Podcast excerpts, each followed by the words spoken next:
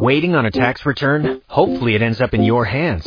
Fraudulent tax returns due to identity theft increased by 30% in 2023. If you're in a bind this tax season, LifeLock can help. Our US-based restoration specialists are experts dedicated to helping solve your identity theft issues. And all LifeLock plans are backed by the Million Dollar Protection Package. So we'll reimburse you up to the limits of your plan if you lose money due to identity theft.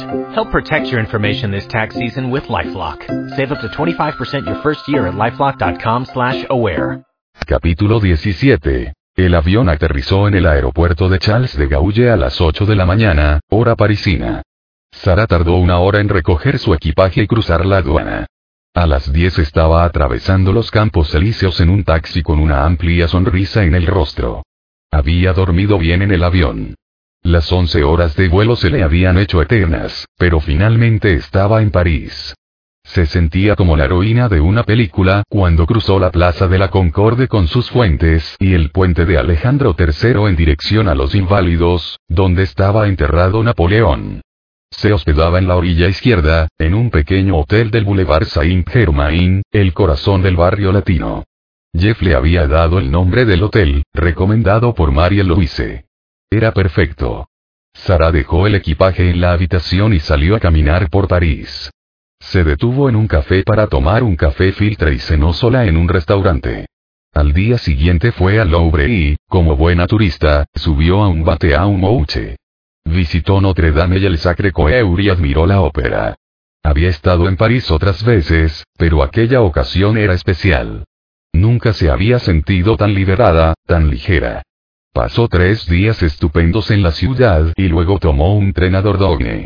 El conserje de su hotel en París le había recomendado un lugar para alojarse. Dijo que era sencillo, limpio y pequeño, justo lo que Sara estaba buscando. No había viajado para hacer alarde. Y la sorprendía lo a gusto que estaba sola. Se sentía muy segura, y pese a su limitado francés, la gente se mostraba muy amable y atenta. Al bajar del tren tomó un taxi hasta el hotel. Era un viejo Renault que avanzaba dando tumbos por la carretera, y el paisaje era precioso. Se hallaba en tierra de caballos y divisó varios establos. También algunos castillos, la mayoría en estado ruinoso. Se preguntó si el Delille se hallaría en ese estado o si lo habrían restaurado. Estaba impaciente por verlo. Había anotado cuidadosamente el nombre del castillo y se lo mostró al recepcionista del hotel. El hombre asintió y le dijo algo ininteligible en francés, luego le indicó su emplazamiento en un mapa y en un inglés entrecortado le preguntó si quería que alguien la llevara en coche. Sara dijo que sí. Como ya anochecía, el recepcionista le prometió que un coche estaría esperándola por la mañana. Esa noche Sara cenó en el hotel. Pidió un delicioso foie gras elaborado cerca de Perigord acompañado de manzanas asadas, seguido de ensalada y queso. De vuelta en su habitación se metió bajo el edredón de plumas y durmió como un bebé hasta la mañana siguiente. La despertó el sol que se filtraba por las ventanas. No se había molestado en cerrar los pesados postigos. Prefería la luz del sol. La habitación tenía un cuarto de baño privado con una enorme bañera. Después de bañarse y vestirse, bajó para desayunar un café o light servido en cuenco y cruasanes hechos esa misma mañana. Solo le faltaba un compañero con quien compartir todo eso. No tenía a nadie con quien hablar de lo buena que estaba la comida o de lo bello que era el paisaje mientras el conductor que le había prometido el recepcionista la llevaba al Chateau de Maillard, el castillo donde su bisabuela había vivido durante sus años en Francia. Estaba a media hora en coche del hotel, y antes de llegar vieron una hermosa iglesia. En otros tiempos había pertenecido al castillo, le explicó el joven conductor en un inglés chapurreado. A renglón seguido se adentraron lentamente en una carretera estrecha y fue entonces cuando Sara lo vio. De enormes proporciones, tenía torrecillas, un patio y varios anexos. Erigido en el siglo XVI, era muy bello, aunque actualmente se hallaba en fase de reconstrucción. Un pesado andamio rodeaba el edificio principal y, como en la calle Scott, había varios obreros trabajando diligentemente. Nuevo dueño, explicó el conductor, señalando el edificio. Arreglar. Sara asintió. Por lo visto, alguien lo había comprado recientemente. Muy rico. Vino. Muy bueno. Se sonrieron. El nuevo propietario había hecho su fortuna con el vino. Sara se apeó del coche y miró a su alrededor, intrigada por los edificios anexos y las tierras circundantes. Había huertos y viñas, y un establo gigantesco, aunque sin rastro de caballos. El castillo debió de ser muy bonito en la época de Liji, se dijo. Liji tenía el don de ir a parar a casas sorprendentes, pensó con una sonrisa, y de dar con hombres que sabían mimarla. Se preguntó si había sido feliz en el castillo, si había echado de menos a sus hijos o a Alexandre, o la casa de San Francisco. Aquello era muy diferente y se hallaba muy lejos de su hogar. Y aunque no era madre, Sara no podía imaginar que alguien pudiera abandonar a sus hijos. Al pensar en ello su corazón se compadeció de Mimi. Ningún obrero le prestó atención y Sara estuvo cerca de una hora deambulando por la propiedad. Le habría gustado ver el castillo por dentro, pero no se atrevía a entrar, de modo que se quedó fuera y levantó la vista para contemplarlo. Había un hombre en una ventana, mirándola. Se preguntó si iba a pedirle que se marchara. Al cabo de unos minutos el hombre apareció en la entrada y caminó hasta ella con cara de extrañeza. Alto y con el pelo blanco, vestía un jersey, unos vaqueros y botas de trabajo, pero no parecía un obrero. Tenía un porte autoritario, y mientras se acercaba Sara reparó en el grueso reloj de oro que lucía en la muñeca. «¿Pues que Waider, mademoiselle? Preguntó educadamente. La había estado observando durante un rato. Aunque parecía inofensiva, se preguntó si era periodista. Por allí no iban muchos turistas, pero sí periodistas, buscándolo a él. Lo siento. Sara levantó las manos con una sonrisa tímida. Je ne parle pas francais. Era cuanto sabía decir, que no hablaba francés. Soy estadounidense. El hombre asintió. ¿Puedo ayudarla, señorita? Preguntó de nuevo, esta vez en inglés. ¿Está buscando a alguien? Hablaba un inglés con acento pero impecable. No. Sara negó con la cabeza. Solo quería ver el castillo. Es precioso. Mi bisabuela vivió aquí hace muchos años. ¿Era francesa? Preguntó él, intrigado. De cincuenta y pocos años, era un hombre muy atractivo. Parecía fuerte e inteligente, y observaba a Sara con detenimiento. No, estadounidense, pero se casó con un marqués. El marqués de Maillard. Se llamaba Lily. Sara hablaba como si estuviera ofreciendo referencias, y el hombre sonrió. Mi bisabuela también vivió aquí, dijo, todavía sonriendo. Y también mi abuela, y mi madre. De hecho, trabajaban aquí. Es probable que mi abuela trabajara para la suya. En realidad era mi bisabuela, le recordó Sara, y él asintió. Lamento la intromisión. Solo quería ver dónde vivía. Viene poca gente por aquí, dijo el hombre, estudiando a Sara. Parecía una jovencita, con sus vaqueros y sus zapatillas deportivas, el jersey sobre los hombros y el pelo recogido en una trenza. El palacio permaneció cerrado más de 60 años. Lo compré el año pasado en un estado ruinoso. Nadie lo había tocado desde la guerra. Lo estamos restaurando a fondo. Acabo de mudarme. Sara sintió con una sonrisa. Yo acabo de comprar la casa de mi bisabuela en San Francisco. Es enorme, aunque no tanto como esta. Lleva deshabitada desde 1930, salvo por algunas habitaciones del ático. Mi bisabuelo la vendió cuando mi bisabuela se marchó después del crack de 1929. La estoy restaurando y a mi vuelta me instalaré en ella. Por lo visto a su bisabuela le gustaban las casas grandes, mademoiselle, y los hombres capaces de regalárselas. Sara sintió. Esa era Lily. Usted y yo tenemos mucho en común. Estamos haciendo lo mismo en ambas casas. Sara rió y él la secundó. Espero que su bisabuela sea capaz de apreciarlo. ¿Le gustaría ver el castillo por dentro? Era un hombre muy hospitalario. Sara titubeó y finalmente aceptó. Estaba deseando visitar el castillo y poder describírselo a Mimi, a su madre y a Jeff. Solo me quedaré unos minutos, no quiero ser una molestia. Mi abuela me contó que vino hace años pero que, como usted bien ha dicho, lo encontró cerrado. ¿Por qué no ha vivido nadie aquí en todo este tiempo? Por falta de herederos. El último marqués no tenía hijos. Unas personas lo compraron después de la guerra pero murieron al poco tiempo, y en la familia se generó una gran batalla. Pelearon por el castillo durante 20 años y nunca lo habitaron. Finalmente se olvidaron del tema, la gente que lo había querido ya no estaba en este mundo y el resto no deseaba vivir aquí. Llevaba muchos años en venta, pero nadie era lo bastante insensato para comprarlo hasta que llegué yo. El hombre rió y saludó a los obreros antes de entrar. El interior del castillo era vasto y un poco lúgubre. Tenía unos techos altísimos, una gran escalera que conducía a los pisos superiores y largos pasillos donde Sara podía imaginar retratos de antepasados. Ahora había alfombras enrolladas contra las paredes. De los muros pendían apliques para velas, y a medida que avanzaban los altos ventanales dejaban entrar el sol. Se dijo que la casa de San Francisco era más bonita y luminosa, pero infinitamente más pequeña. El castillo tenía un aire tenebroso que encontraba algo triste. La vida allí era muy diferente.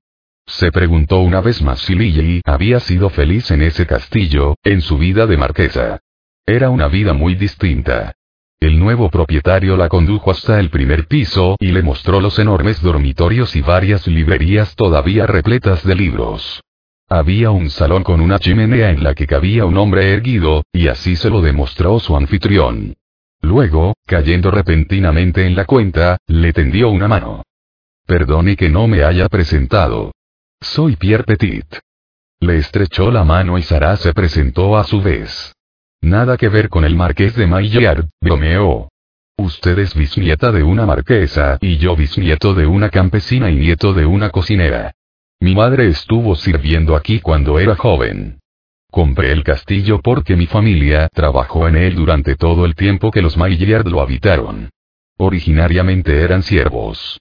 Pensé que había llegado el momento de poner un petit en el castillo, dado que no quedaba ya ningún Maillard. Los campesinos son una estirpe más resistente y con el tiempo dominarán el mundo. Pierre rió. Me alegro mucho de conocerla, Sarah Anderson. ¿Le apetece una copa de vino? Sara titubeó, y él la invitó a pasar a una enorme cocina que todavía constituía una reliquia del pasado. Los fogones tenían al menos 80 años y se parecían mucho a los que ella acababa de tirar. Sara no lo sabía, pero Pierre Petit era uno de los vinateros más importantes de Francia. Exportaba vino a todo el mundo, sobre todo a Estados Unidos, pero también a otros países. Sacó una botella de un estante y Sara se quedó de piedra al ver el nombre y el año. Era un Chateau Margaux del 68. Fue el año que yo nací, dijo con una sonrisa tímida, aceptando la copa que él le tendía. Hubiera debido respirar un rato, se disculpó Pierre, y la acompañó a ver el resto del castillo. Media hora después estaban de nuevo en la cocina. El castillo había sido muy bello en otros tiempos, pero ahora era un lugar lobrego.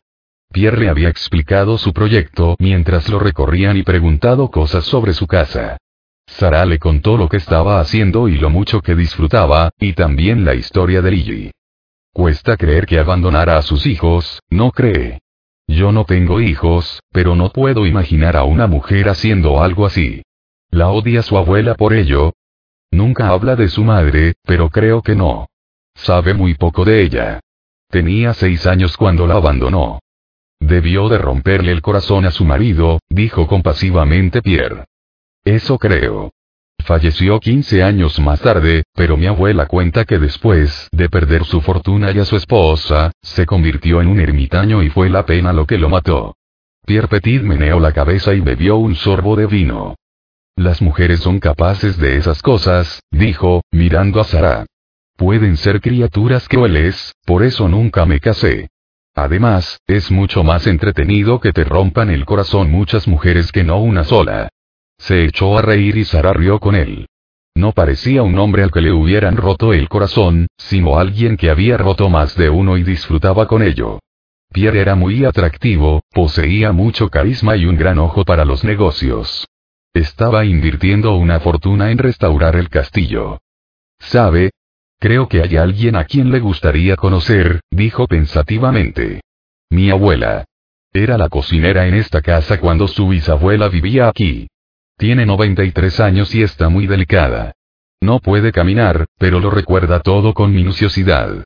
Todavía conserva una memoria excelente. ¿Le gustaría conocerla? Desde luego. Los ojos de Sara se iluminaron. Vive a una media hora de aquí. ¿Quiere que la lleve? Se ofreció Pierre, dejando su copa con una sonrisa. ¿No será mucha molestia? Tengo un chofer esperando fuera.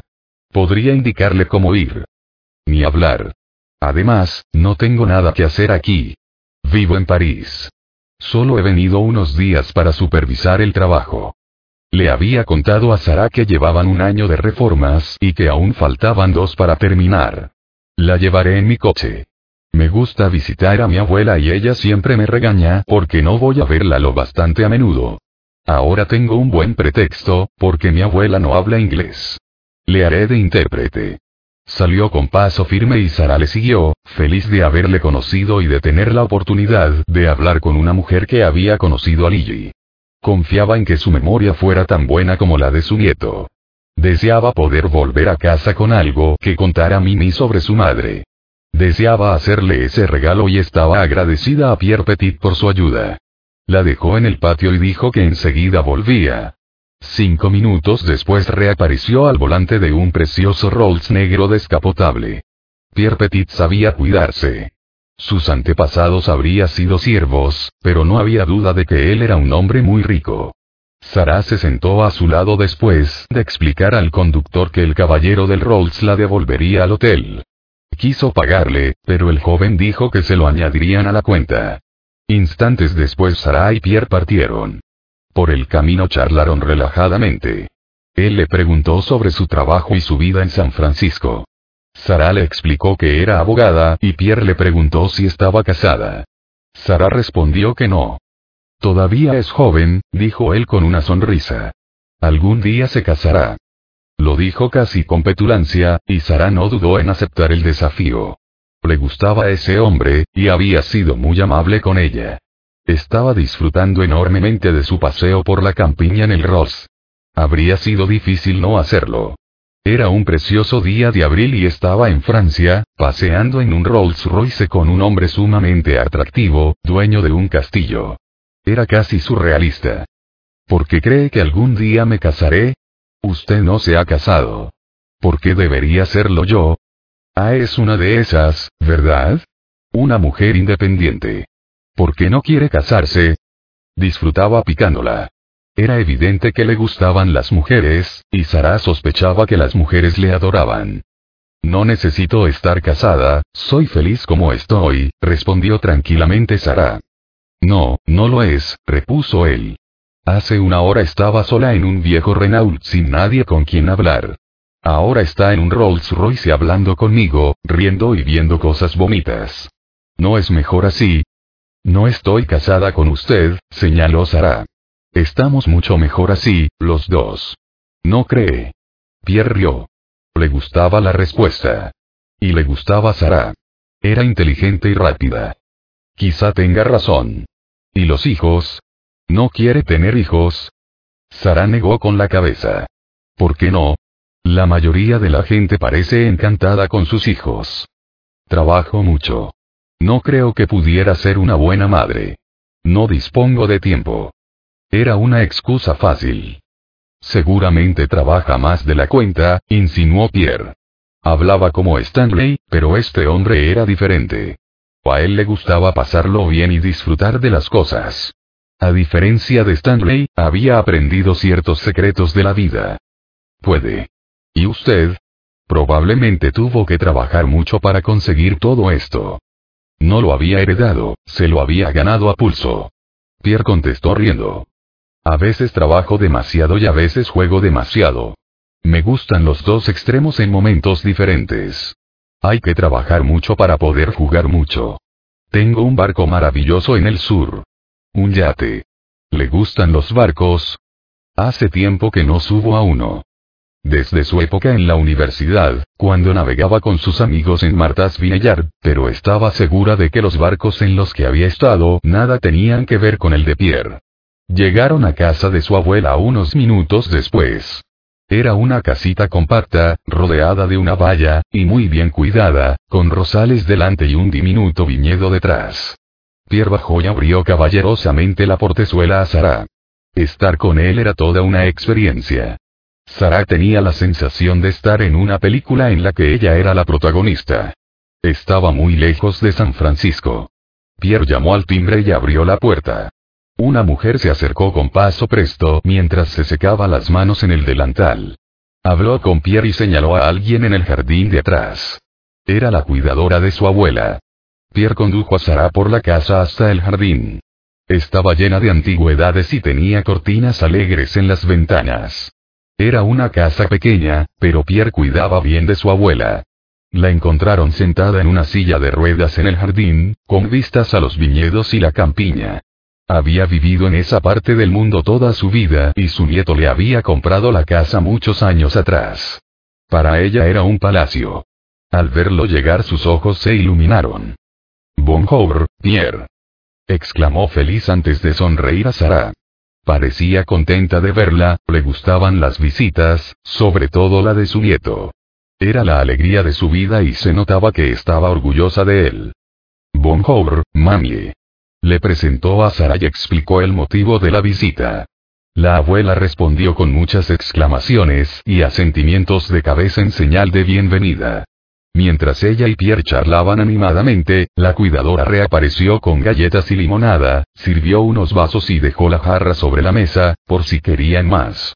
Las galletas estaban deliciosas. Pierre se volvió entonces hacia Sara y acercó dos sillas. Dice que conocía bien a su bisabuela y que siempre le gustó, que era una mujer encantadora. Mi abuela tenía 17 años y era solo pinche cuando Lille llegó a la casa. Dice que su bisabuela siempre fue muy buena con ella. La mujer se refería a Lily como Madame la Marquise. Su bisabuela la ayudó a convertirse en cocinera unos años después.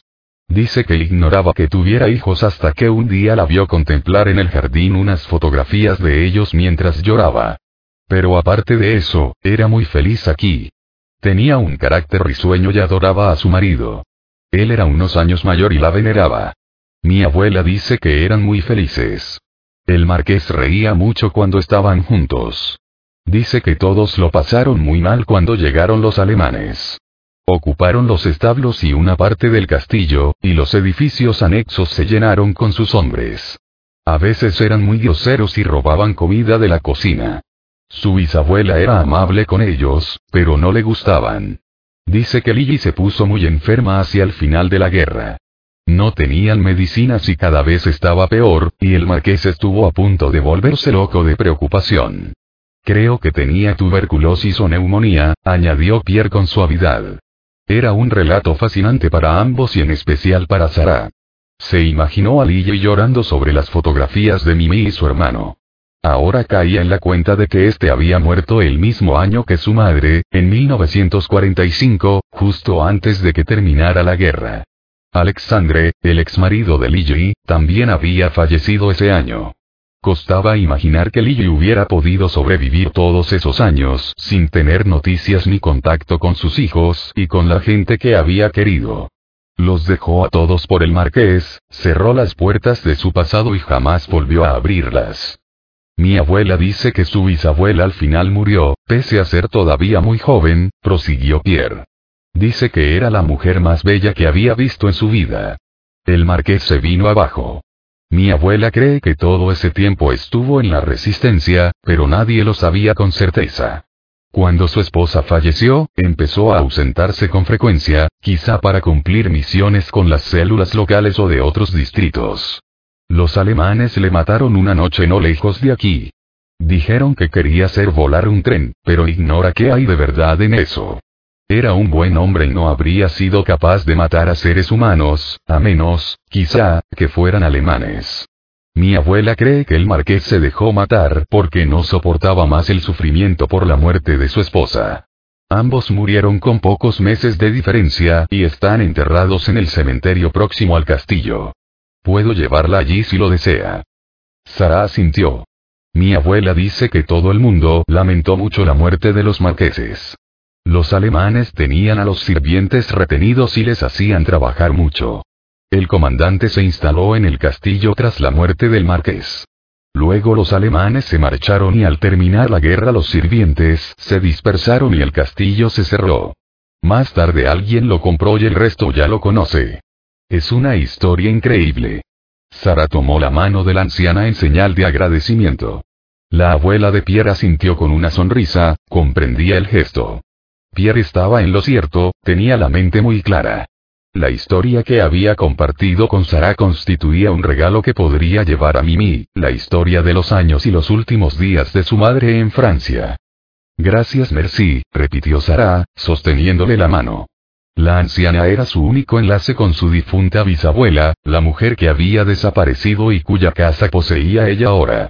Una mujer a la que dos hombres habían amado tan apasionadamente que murieron al perderla. Ella perteneció a los dos y al final se marchó sola de este mundo, como un bello pájaro que podía ser amado y admirado pero no enjaulado. Mientras Sara meditaba sobre la historia de Lily, la anciana arrugó el entrecejo y dijo algo a su nieto. Pierre asintió y se volvió hacia Sara. Mi abuela dice que recuerda algo más sobre los hijos de Lily. Dice que la veía escribir cartas a menudo. No estaba segura, pero tenía la sensación de que eran para ellos. El muchacho encargado de ir a la oficina de correos decía que siempre devolvían las cartas que Lily enviaba a Estados Unidos. Y cada vez que él se las retornaba en mano, Madame la Marquise se ponía muy triste. El muchacho le contó a mi abuela que las guardaba en una cajita atadas con cintas. Mi abuela dice que nunca vio esas cartas hasta que la marquesa falleció. Encontró la cajita cuando estaba ayudando a guardar sus cosas y se la enseñó al marqués. Le dijo que la tirara y mi abuela obedeció. No puede poner la mano en el fuego, pero cree que eran cartas para sus hijos. Debió de pasarse todos esos años tratando de ponerse en contacto con ellos, pero alguien devolvía las cartas, siempre sin abrir. Quizá el hombre con quien había estado casada, el padre de sus hijos. Probablemente estaba muy enfadado con ella. Yo, en su lugar, lo habría estado.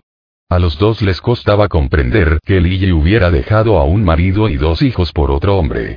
Pero, según la abuela de Pierre, hasta ese punto amaba al marqués. Dijo que nunca había visto a dos personas tan enamoradas. Sara no podía dejar de preguntarse si Lily se había arrepentido en algún momento de su decisión, y confió en que así fuera. Las lágrimas que había derramado sobre las fotografías y las cartas de vueltas eran reveladoras. Pero al final, por mucho que le costara entenderlo, su amor por el marqués había sido más fuerte. Fue, al parecer, una de esas pasiones que la razón no puede entender. Lily lo había dejado todo, su vida, su familia, sus hijos, para entregarse a él. Se fue a la tumba antes de que pudiera volver a ver a sus hijos, un destino que a Sara le parecía terrible. Y también para Mimi, la abuela la que tanto quería. Antes de partir, Pierre charló un rato con su abuela y Sara le agradeció profundamente sus palabras. Había sido un día increíble y Pierre, fiel a su ofrecimiento, la llevó al cementerio. No les resultó difícil encontrar el mausoleo de los Maillard, y allí estaban. Armand, marqués de Maillard, y Lily, marquesa de Maillard. Habían fallecido con tan solo 80 días de diferencia, él a los 44 años y ella a los 39. Sara salió del cementerio abrumada por la pena.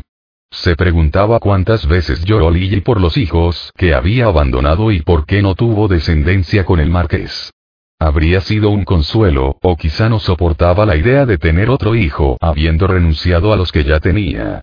Pese a todo lo que Sara había averiguado, Lily seguiría siendo un misterio para todos.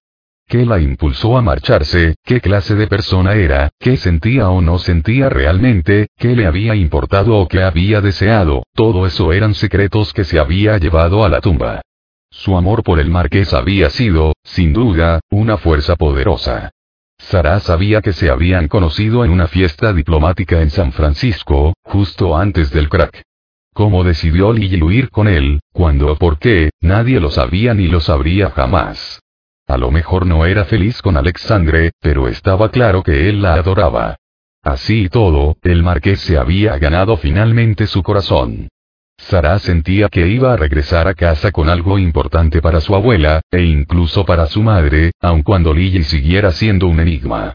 Había sido una mujer llena de pasión y misterio hasta el final. Estaba deseando contarle a su abuela lo de las cartas. Creo que me he enamorado de su bisabuela, bromeó Pierre mientras se dirigían al hotel de Sara. Debió de ser una mujer extraordinaria, llena de pasión y magnetismo, y también muy peligrosa. Dos hombres la amaron con tanta fuerza que eso los destruyó. No podían vivir sin ella, dijo, mirando a Sara. ¿Es usted tan peligrosa como Lily? Bromeó de nuevo. No, en absoluto. Sara sonrió a su benefactor. Había hecho que su viaje mereciera realmente la pena. Sentía que era el destino lo que había hecho que se encontraran. Conocer a Pierre había sido un extraordinario regalo. A lo mejor sí lo es, repuso él mientras se detenían frente al hotel. Sara le dio las gracias por su amabilidad y por haberse pasado el día paseándola. Nunca me habría enterado de todo eso si no hubiera conocido a su abuela. Muchas gracias, Pierre. Le estaba profundamente agradecida. Yo también he disfrutado. Es una historia increíble. Mi abuela nunca me la había contado. Todo eso ocurrió antes de que yo naciera. Cuando Sara se disponía a bajar del coche, Pierre alargó un brazo y le tocó una mano. Mañana he de regresar a París. ¿Le gustaría cenar conmigo esta noche? En este pueblo solo hay un restaurante, pero se come bien. Sería un placer que me acompañara, Sara. Hoy lo he pasado muy bien con usted. Yo también. ¿Está seguro de que no está harto de mí? Tenía la sensación de que ya había abusado lo suficiente de su hospitalidad. Todavía no. Si me canso de usted, le prometo que la devolveré al hotel, rió. En ese caso, acepto encantada. Estupendo. La recogeré a las ocho. Sara subió a su habitación y se tumbó en la cama. Tenía mucho en qué pensar después de lo que le había contado la abuela de Pierre. Lo mismo le sucedía a él, le dijo cuando la recogió en el Ross. El restaurante era modesto y servía comida sencilla pero sabrosa. Pierre había traído su propia botella de vino y entretuvo a Sara con anécdotas de sus viajes y de sus travesías por el mundo con su yate. Era un hombre interesante y divertido. Mientras reía y hablaba con él, tuvo la sensación de estar en otro planeta. Para ambos estaba siendo una velada deliciosa. Él le llevaba 15 años pero tenía una actitud joven ante la vida, probablemente porque nunca se había casado y no tenía hijos. Decía que todavía era un niño. Y tú, querida, eres demasiado seria, por lo que he podido ver, la regañó durante la última copa de vino, también de una cosecha exquisita. Habían empezado a tutearse. Necesitas divertirte más y no tomarte la vida tan en serio. Trabajas demasiado y ahora te estás dejando la piel en la casa. ¿Cuándo juegas? Sara lo meditó y se encogió de hombros. No juego. La casa es ahora mi juguete.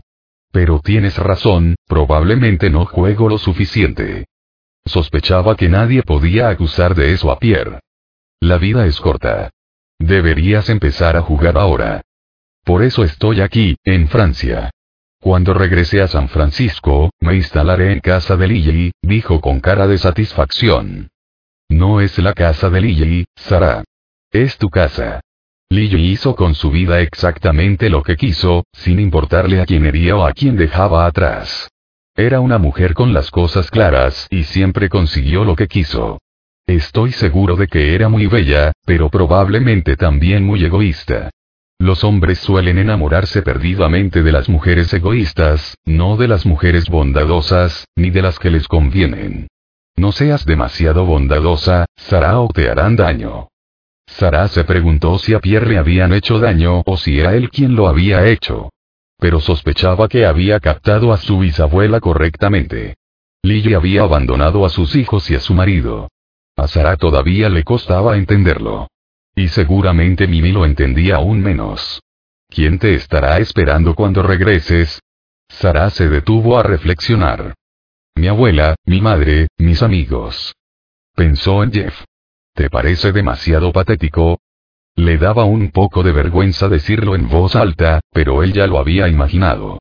Había intuido que en la vida de Sara no había ningún hombre y que ella se sentía bien así, lo cual le parecía una pena, teniendo en cuenta su físico y su edad. No, me parece enternecedor. Quizá demasiado enternecedor. Creo que has de ser más dura con tus hombres. Sara rió. No tengo ningún hombre. Lo tendrás. Un día te llegará el hombre adecuado. Estuve cuatro años con el hombre equivocado, explicó Sara con voz queda. Ella y Pierre se estaban haciendo amigos. Le gustaba, pese a ser consciente de que tenía algo de playboy. Pero era amable con ella y, en cierto modo, paternal. Eso es mucho tiempo. ¿Qué quieres realmente de un hombre? La estaba tomando bajo su protección. La veía como una muchacha ingenua y le hablaba como un Papá Noel pidiéndole su lista de regalos. Ya no lo sé.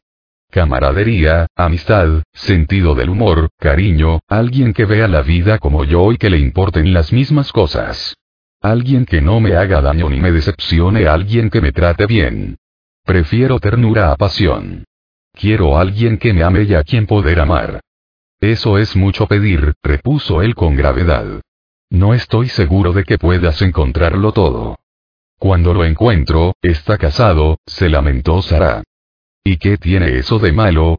A mí me ocurre continuamente, dijo Pierre, y los dos se echaron a reír. A Sara no le cabía la menor duda. Pierre era, decididamente, un chico malo. Demasiado guapo para no serlo y lo bastante rico para salirse siempre con la suya. Estaba muy malcriado. Soy un hombre respetuoso, dijo de repente.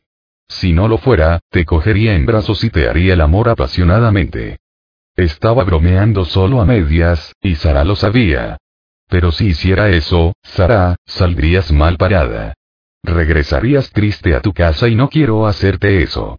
Estropearía el verdadero propósito de tu viaje. Quiero que vuelvas a tu casa contenta, declaró, mirándola con ternura. Con ella le salía su lado protector, algo inusual en él. Y yo. Gracias por ser tan amable conmigo. Lo dijo con lágrimas en los ojos. Estaba pensando en Phil y en lo mal que se había portado con ella.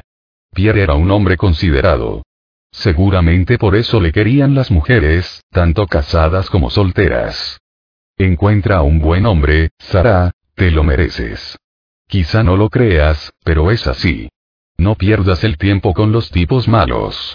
El próximo será un buen hombre, dijo, hablándole como un amigo. Lo presiento. Espero que tengas razón. Stanley le había aconsejado que no perdiera el tiempo trabajando tanto y ahora Pierre le estaba diciendo que buscara a un buen hombre. Dos maestros que el destino había puesto en su camino para enseñarle las lecciones que necesitaba aprender. ¿Te gustaría regresar mañana a París en coche? Preguntó mientras la devolvía al hotel. Pensaba regresar en tren, dijo Sara, titubeando. No seas boba. Con toda esa gente horrible y maloliente. Ni hablar. El viaje es largo pero muy bonito. Será un placer tenerte de copiloto. Lo dijo con naturalidad, y parecía sincero. Entonces acepto. Pero ya te has portado muy bien conmigo. En ese caso, mañana me portaré mal contigo al menos durante una hora. ¿Te sentirás mejor así? Bromeó Pierre. Le dijo que la recogería a las nueve y que llegarían a París en torno a las cinco. También le dijo que por la noche había quedado con unos amigos pero que le encantaría invitarla a cenar en París otro día. Sara aceptó encantada y fijaron un día. Tuvieron un viaje maravilloso y él la invitó a comer en un restaurante muy agradable donde le conocían y en el que al parecer solía parar cuando iba a Dordogne. Al igual que el día anterior, consiguió hacer que la experiencia al completo fuera una aventura y un placer para Sara. Las horas pasaron volando y sin darse apenas cuenta llegaron a su hotel en París. Pierre le prometió que la llamaría al día siguiente y se despidió con dos besos en la mejilla. Sara se sentía como cenicienta cuando entró en el hotel. La carroza se había convertido en una calabaza y los lacayos en tres ratones blancos. Subió a su habitación preguntándose si los dos últimos días habían sido reales y dándose pellizcos para despertar del sueño. Había descubierto todo lo que deseaba saber de Lily, había visto el castillo y el lugar donde estaba enterrada y para colmo había hecho un amigo. El viaje había sido un auténtico éxito. Capítulo 18. Durante el resto de su estancia en París, Sara visitó monumentos, iglesias y museos, comió en restaurantes y se sentó en cafés. Paseó, descubrió parques, se asomó a jardines y exploró anticuarios. Hizo todo lo que siempre había deseado hacer en París, y cuando llegó el momento de regresar a Estados Unidos, tenía la sensación de que llevaba un mes en la ciudad. Pierre la llevó una noche a cenar a la Tour d'Argentia a bailar a Bain Douche, y se divirtió como no lo había hecho en su vida. En su propia salsa, Pierre era un hombre cautivador y un auténtico playboy, mas no con ella. Volvió a despedirse con dos besos en la mejilla cuando la dejó en el hotel a las 4 de la mañana. Dijo que le encantaría volver a verla, pero que tenía que irse a Londres para ver a unos clientes. Sara opinaba que ya había contribuido con creces al éxito de su viaje. Le prometió que le enviaría fotos de la casa de Lily en San Francisco, y él prometió a su vez mandarle fotos del castillo para Mimi. Sara le hizo prometer que la llamaría si alguna vez iba a San Francisco. Y no dudaba de que lo haría. Lo habían pasado muy bien juntos, y Sara abandonó París sabiendo que tenía un amigo en esa ciudad. Al salir del hotel para tomar un taxi, sintió que estaba dejando un hogar. Ahora entendía por qué María Louise deseaba tanto regresar a París. Ella habría hecho lo mismo de haber podido. Era una ciudad mágica y Sara acababa de pasar las dos mejores semanas de su vida. Ya no le importaba lo más mínimo haber hecho el viaje sola. En lugar de sentir que le faltaba algo, se sentía más rica. Y las palabras de Pierre, como en su momento las de Stanley, resonaban constantemente en sus oídos. Encuentra un buen hombre. Era fácil decirlo. Pero a falta de un buen hombre se tenía a sí misma, y eso le bastaba por el momento y puede que para siempre. Quería volver pronto a París. La ciudad le había dado cuanto esperaba y más. En todo el viaje solo había tenido dos mensajes de Jeff. Uno por un problema eléctrico sin importancia y el otro porque la nevera que habían encargado iba a tardar meses en llegar y era preciso elegir otra. Los emails eran breves. Y el bufete nunca la llamó. Habían sido unas vacaciones de verdad y aunque le apenaba marcharse, también tenía ganas de volver. No le apetecía regresar al trabajo, pero estaba impaciente por mudarse. Jeff decía en su correo que la casa estaba lista y esperándola. Despegó de Charles de Gaulle a las 4 y aterrizó en San Francisco a las 6 de la tarde hora local. Era un bonito y cálido día de abril. Era viernes, y tenía planeado mudarse el lunes y regresar al trabajo el martes. Disponía de todo el fin de semana para embalar el resto de sus cosas y trasladar algunas personalmente. Tenía pensado dormir ese fin de semana en su nueva dirección, aunque los de la mudanza no aparecieran hasta el lunes, primero de mayo, como Jeff le había prometido. Lo tenía todo organizado. Estaba deseando ver a su abuela, para contarle todo lo que había visto y oído, pero su madre le había enviado un correo electrónico donde le decía que Mimi seguía en Palm Springs con George y que ella lo había pasado divinamente en Nueva York con sus amigas. Audrey se había convertido en la reina de la comunicación moderna y ahora le encantaba comunicarse por email. Sara no acababa de acostumbrarse.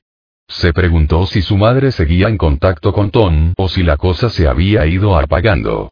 Las relaciones a distancia no solían funcionar. Sara lo había intentado en la universidad y nunca le gustó. Desde entonces la distancia geográfica siempre había sido un gran inconveniente para ella.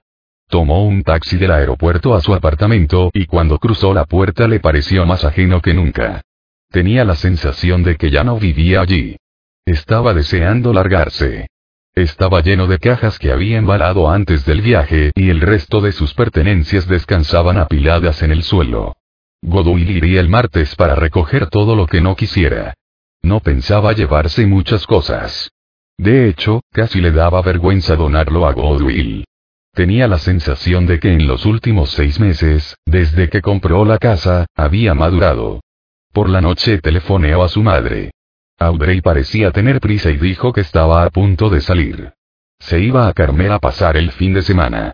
Últimamente visitaba muchos lugares y lo pasaba muy bien. Le contó que Mimi regresaba el miércoles. Sara quería invitarlas a cenar a su casa el siguiente fin de semana. Después de su visita a Dordogne, tenía muchas cosas que contarle a su abuela. Le sorprendió no recibir una llamada de Jeff esa noche. Sabía cuándo llegaba, pero probablemente tenía mucho trabajo. Se acostó temprano, todavía con la hora de París, y se despertó a las 5 de la mañana a causa del desfase horario. Se duchó, se vistió, preparó un café y a las seis se marchó a la casa. Era una mañana preciosa. Cuando entró tuvo la sensación de que ya vivía en ella. Se paseó por sus dominios con deleite. Todas las luces funcionaban, las cañerías estaban bien y los paneles relucían. Y la cocina le encantó. Era aún más bonita de lo que había imaginado. Y la nueva nevera le gustaba aún más que la que había elegido primero. La próxima semana empezaría a pintar las habitaciones pequeñas, y una semana después los pintores profesionales se pondrían con las estancias grandes. En junio la casa estaría casi terminada. Tenía pensado ocuparse del resto de los detalles poco a poco, sin prisas, y empezar a buscar muebles en ventas públicas y subastas. Supondría más tiempo, pero iba bien de dinero gracias a la ayuda de Jeff a la hora de controlar los gastos y conseguirlo todo a precio de mayorista. El ascensor podía esperar, porque en realidad no lo necesitaba. Jeff hasta le había pasado a su jardinera de Potrero Hills. La mujer había limpiado todo el jardín y plantado macizos de flores y setos alrededor de la casa. ¡Wow! Exclamó con una sonrisa radiante mientras se sentaba frente a su nueva mesa de la cocina. ¡Wow, wow! Estaba encantada. Llevaba dos horas en la casa cuando llamaron a la puerta. Se asomó a una ventana y vio a Jeff con dos tazas de Starbucks. ¿Qué haces aquí tan pronto? preguntó a Sara con una sonrisa. Parecía relajado y contento cuando le tendió el capuchino doble con espuma desnatada, como a ella le gustaba. Estoy en el uso horario de otro planeta. Pero no había más que verle la cara para saber que había disfrutado del viaje. ¿Lo has pasado bien? Genial y la cocina ha quedado preciosa, dijo Sara mientras Jeff entraba y miraba a su alrededor. El equipo de limpieza había estado en la casa el día antes para que cuando Sara llegara lo encontrara todo perfecto. Dirigía una oficina con todos los servicios, bromeó. Estaban charlando relajadamente, disfrutando del café, cuando Jeff le preguntó en broma si había visto a Marie Louise en París. A Sara le extrañó la pregunta. No. No es pronto todavía para su viaje de verano. Este año no. Me ha dejado. Jeff lo dijo mirando fijamente a Sara. ¿Qué te ha dejado? repitió ella, atónita. ¿Dejado para siempre o solo unas semanas para disfrutar de París? Ha vuelto a su país. Voy a comprarle su parte del negocio. Y vamos a vender la casa. No puedo permitirme comprarle también esa parte. Con el dinero que reciba podré comprar la parte del negocio que le corresponde. Parecía tranquilo. Sara no podía imaginar cómo se sentía. 14 años tirados por la ventana era algo difícil de digerir. Así y todo, se le veía bien. En cierto modo, era un alivio. Lo siento mucho, dijo suavemente. ¿Cómo ha ocurrido? Estaba cantado desde hace tiempo. María Louise no era feliz aquí. E imagino que tampoco lo era conmigo, o de lo contrario seguiría aquí. Jeff sonrió con ironía. Que lo llevara bien y supiera que era lo mejor no significaba que no le doliera. Desde Navidad las peleas habían sido continuas. Estaba agotado y casi se alegaba de que todo hubiera terminado. No creo que tú fueras el problema, le consoló Sara. Creo que el problema era ella y el hecho de tener que vivir aquí en contra de sus deseos. Hace unos años le propuse trasladarnos a Europa, pero tampoco quiso. María Louise es, sencillamente, una persona insatisfecha. Está muy enfadada. Lo había estado hasta el último momento y se había marchado dando un portazo. Jeff habría querido terminar de otra forma, pero ella no sabía hacerlo de otro modo. Las personas se marchaban de casa de maneras diferentes, unas con serenidad, otras con rabia, ¿y qué me dices de ti? ¿Conociste al hombre de tus sueños en París? La miró con cierta inquietud. Hice un amigo. Sara le habló de su visita al castillo de Maillard, de Pierre Petit y de su abuela, y le contó todo lo que había visto y oído. En su interior resonaron las palabras de Pierre. Encuentra a un buen hombre cuando regreses. Esto último no se lo mencionó. Jeff ya tenía suficiente en qué pensar y lo de María Louise era aún muy reciente. Probablemente se sentía como cuando ella terminó con Phil. Sabía que era lo mejor, pero dolía de todos modos. Lo he pasado de maravilla, dijo con voz queda mientras terminaba su capuchino. No quería restregárselo. Era evidente que Jeff lo había pasado mal en su ausencia. Eso supuse. No me escribiste ni un solo email. Sonrió compungido. Eso lo había tenido algo preocupado. Estaba saboreando cada minuto, y di por sentado que estabas muy ocupado. Sara le dijo de nuevo lo mucho que lamentaba lo de María Louise, y después pasearon por la casa mientras él le enseñaba los nuevos detalles. La casa había adelantado mucho en esas dos semanas, tal como él le había prometido. Esta noche dormiré aquí, dijo con orgullo. Jeff sonrió al verla tan contenta. Tenía mejor aspecto que nunca y se alegraba de que hubiera vuelto. La había echado de menos, sobre todo esos últimos días. María Louise llevaba ausente una semana, pero Jeff había querido esperar a que Sara volviera para contárselo. Necesitaba tiempo para hacerse a la idea. Todavía le resultaba extraño regresar a su casa y encontrarla vacía. María Louise se había llevado consigo cuanto había querido y le había dicho que el resto podía quedárselo o venderlo. No sentía un gran apego por nada, ni siquiera por él, y eso le dolía. 14 años era mucho tiempo. No iba a ser fácil adaptarse a la nueva situación. Los dos primeros días casi se rió de sí mismo al darse cuenta de que echaba de menos las peleas. Durante 14 años habían sido la base de su relación. ¿Qué planes tienes para hoy? Embalar y traer algunas cosas. Quiero empezar a trasladar la ropa. No tenía mucha. Había descartado una gran parte. Sus purgas estaban siendo despiadadas. Tiraba todo aquello que no quería o ya no necesitaba. ¿Necesitas ayuda? Preguntó Jeff, esperanzado. ¿Lo dices en serio o solo intentas ser amable? Sara sabía que tenía mucho trabajo. Lo digo en serio. No tenía tanto trabajo como ella pensaba y quería ayudarla. En ese caso, acepto. Podemos traer las cosas que necesito para dormir. No pienso pasar otra noche en mi apartamento. Eso había terminado. Ni siquiera había querido dormir en él la noche antes. Su nueva cama había sido enviada a la calle Scott. Era preciosa, y muy femenina, con el cabecero rosa. Casi era digna de Lily.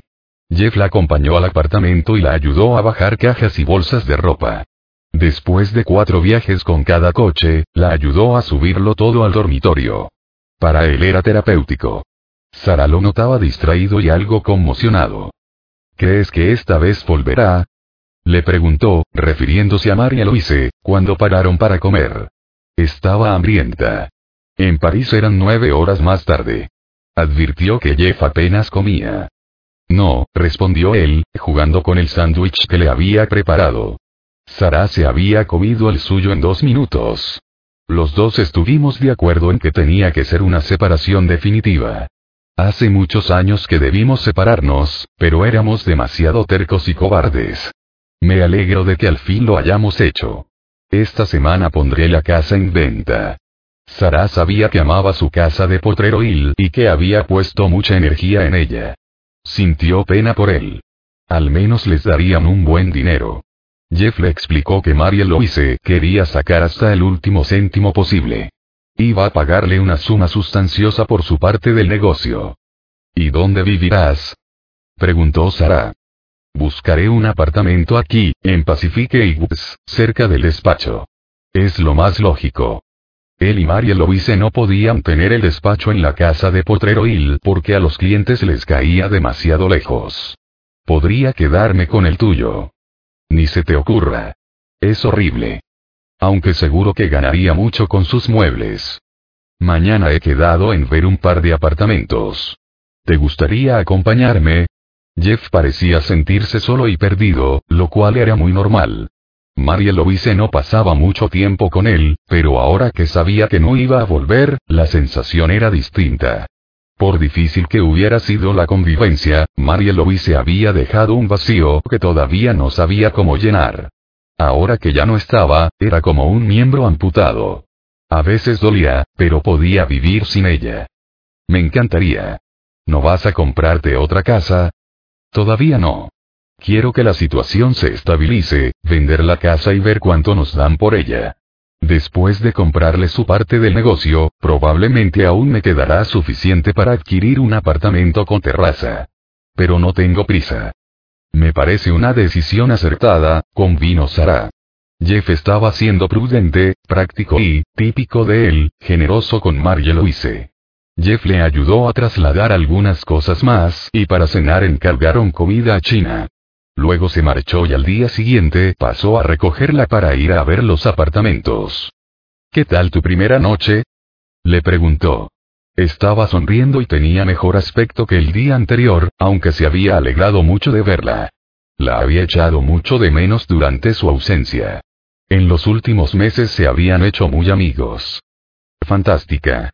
Adoro mi nueva cama, y el cuarto de baño es increíble. En esa bañera podría meter a 10 personas. Durante toda la noche sintió que ese era su hogar. Lo había sentido desde el primer día que vio la casa. Su sueño se había cumplido al fin. Por la tarde encontraron un apartamento para Jeff. Pequeño y sencillo, no era nada del otro mundo pero estaba limpio y en buen estado, y se hallaba a una manzana de su despacho. Tenía hasta una pequeña terraza. Y estaba a cuatro manzanas de la casa de la calle Scott. La ubicación era ideal. Tenía una chimenea, y ese detalle le gustó. Cuando se iban, Jeff comentó que iba a resultarle raro vivir en un apartamento después de haber vivido tantos años en una casa. Después dejó a Sara en la calle Scott. Tenía que volver a su casa para empezar a embalar. La llamó por la noche. ¿Cómo estás? Le preguntó a ella con dulzura. Bien. Se me hace cuesta arriba embalar todas estas cosas. Intentaré vender todo lo que pueda con la casa, pero me temo que acabaré metiendo muchas cosas en un guardamuebles. El apartamento que había alquilado era pequeño, justamente lo que deseaba en ese momento. Tenía intención de comprar otra casa, aunque más adelante. La situación también era extraña para Sara. Después de su flirteo de los últimos cinco meses y de algún que otro beso apasionado, ninguno de los dos sabía en qué punto se encontraban. Con el tiempo se habían hecho amigos y ahora él, de repente, estaba libre. Los dos estaban yendo con pies de plomo. Sara no quería estropear su amistad por un idilio que quizá no fuera a ningún lado, ni destruir la camaradería que ahora compartían. No supo nada de él hasta el martes. La llamó al despacho y le dijo que tenía una reunión en el centro y que la invitaba a comer. Quedaron en el Big Four a la una. Él llevaba una americana y un pantalón deportivos, y estaba muy guapo. Ella lucía el alfiler de la casita de oro en la solapa. Quería preguntarte algo, dijo Jeff, con voz cauta, a media comida. Ese había sido el propósito de su invitación. Ella no había sospechado nada. ¿Qué te parecería la idea de tener una cita, Sara no entendió la pregunta. En general, en concreto como costumbre social. En estos momentos creo que he olvidado cómo se hace. No tenía una cita desde hacía cuatro meses, desde que terminó con Phil, de hecho no había tenido una cita con otro hombre desde hacía cuatro años. Estoy un poco oxidada. Yo también. Me refería concretamente a nosotros. Nosotros. Ahora, bueno, si quieres considerar esto como una cita, podríamos declararla nuestra primera cita. Pero estaba pensando más bien en cenar juntos, ir al cine, besarnos, ya sabes, esas cosas que hacen las parejas. Sara sonrió. Jeff parecía nervioso. Ella alargó un brazo y le cogió una mano. La parte que más me gusta es la de los besos, pero cenar e ir al cine tampoco estaría mal. Estupendo, dijo Jeff con cara de alivio. En ese caso, ¿consideramos esta nuestra primera cita o solo una sesión de práctica? ¿Tú qué opinas? Sesión de práctica. Creo que deberíamos empezar con una cena. ¿Qué me dices mañana? Mañana sería perfecto, aceptó Sara con una sonrisa. ¿Tienes algo que hacer esta noche? No quería parecer agobiante, ni demasiado impaciente. Lo estás haciendo muy bien. Me alegra oír eso. En realidad no he hecho nada parecido en 14 años. Ahora que lo pienso, ya era hora. Jeff esbozó una sonrisa radiante y salieron del restaurante cogidos de la mano.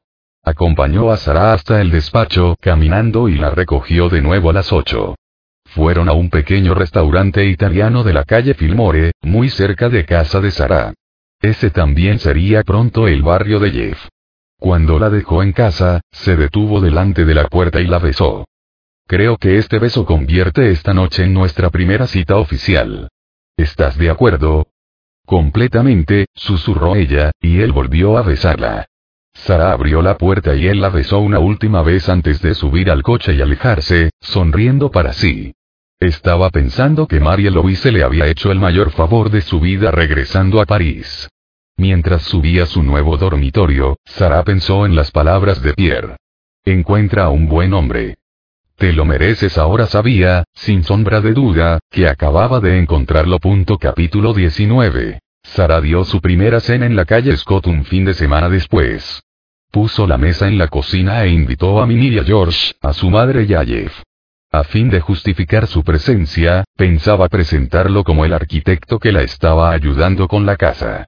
Lo suyo era todavía muy reciente y no estaba preparada para compartirlo con su familia. Pero era una forma relajada de que lo conocieran.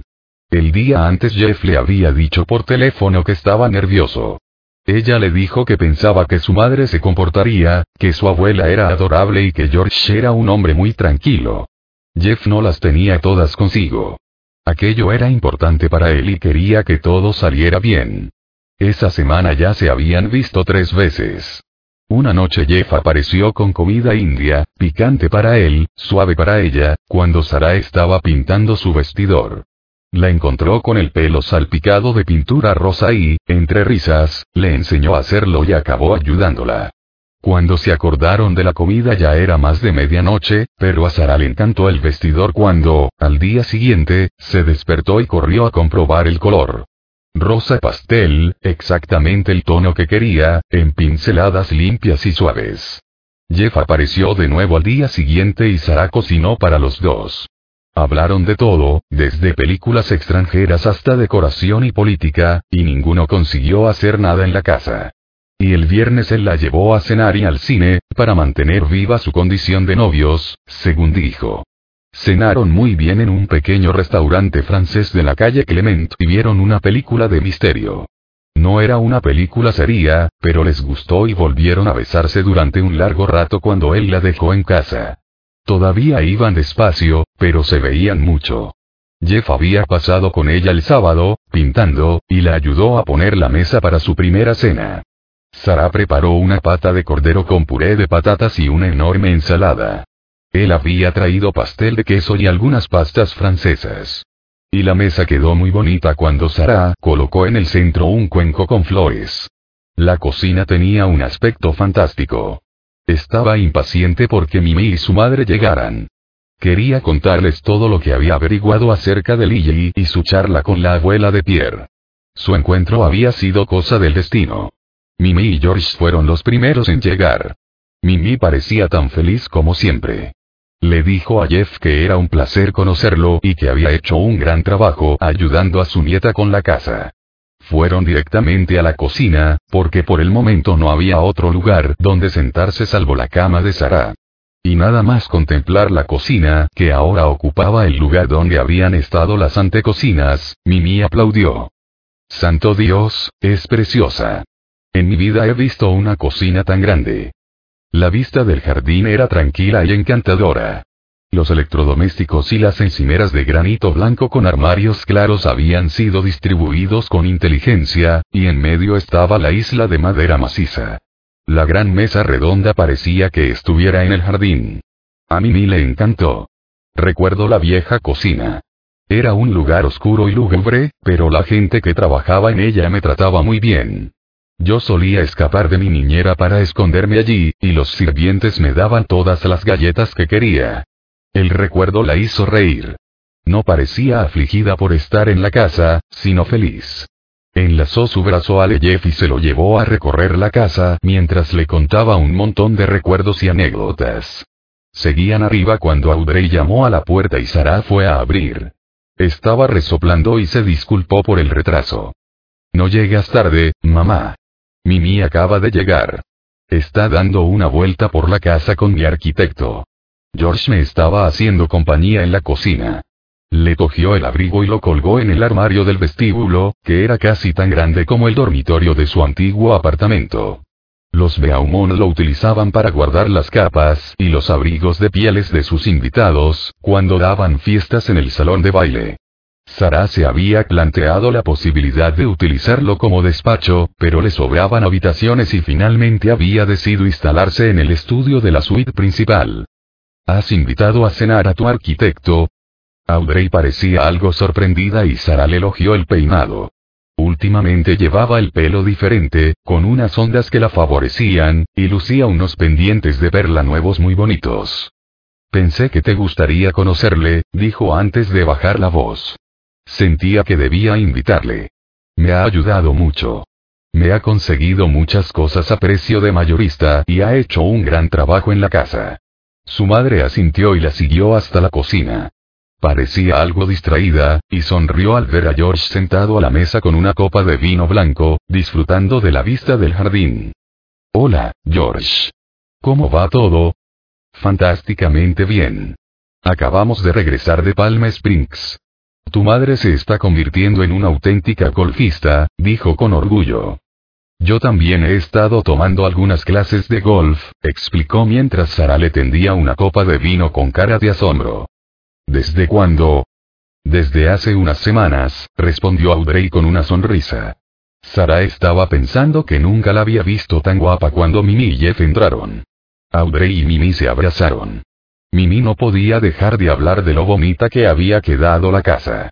Todavía necesitaba una mano de pintura, pero las lámparas nuevas y las arañas restauradas ya daban realce al lugar.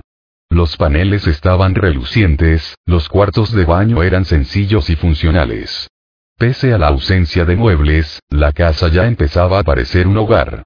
Y a Mimi le encantaba lo que Sara estaba haciendo en su dormitorio. Jeff le había mostrado hasta el último detalle mientras Mimi le contaba anécdotas de su infancia y señalaba los rincones secretos de las habitaciones de los niños. Se habían hecho buenos amigos durante el paseo. Sara encendió las velas de la mesa y al rato se sentaron a cenar.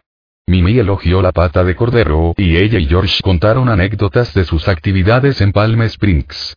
Sentado entre Sara y Mimi, Jeff escuchaba con atención y parecía estar disfrutando del relato. Audrey le preguntó por el trabajo y Jeff habló de su pasión por las casas antiguas. Tanto ella como Mimi lo encontraban un hombre muy atractivo. Audrey, no obstante, sabía que vivía con una mujer, según le había contado su hija, de modo que su relación solo podía ser profesional. Así y todo, parecían haber hecho buenas migas. ¿Y qué has estado haciendo tú, mamá? preguntó Sara mientras guardaba los platos en el lavavajillas y Jeff la ayudaba a sacar el postre. Parecía conocer muy bien la cocina, comentó Mimi, y Sara le recordó que la había diseñado él. Un arquitecto para todo, bromeó Mimi. Hasta se ocupa de los platos. Lo pasé muy bien en Nueva York, dijo Audrey, respondiendo a la pregunta de su hija. Vimos algunas obras de teatro estupendas y tuvimos un tiempo excelente. Fueron unos días maravillosos. ¿Y tú, qué tal por Francia? Durante el postre Sara les explicó todo lo que le habían contado Pierre Petit y su abuela cuando visitó el castillo de Maillard en Dordogne.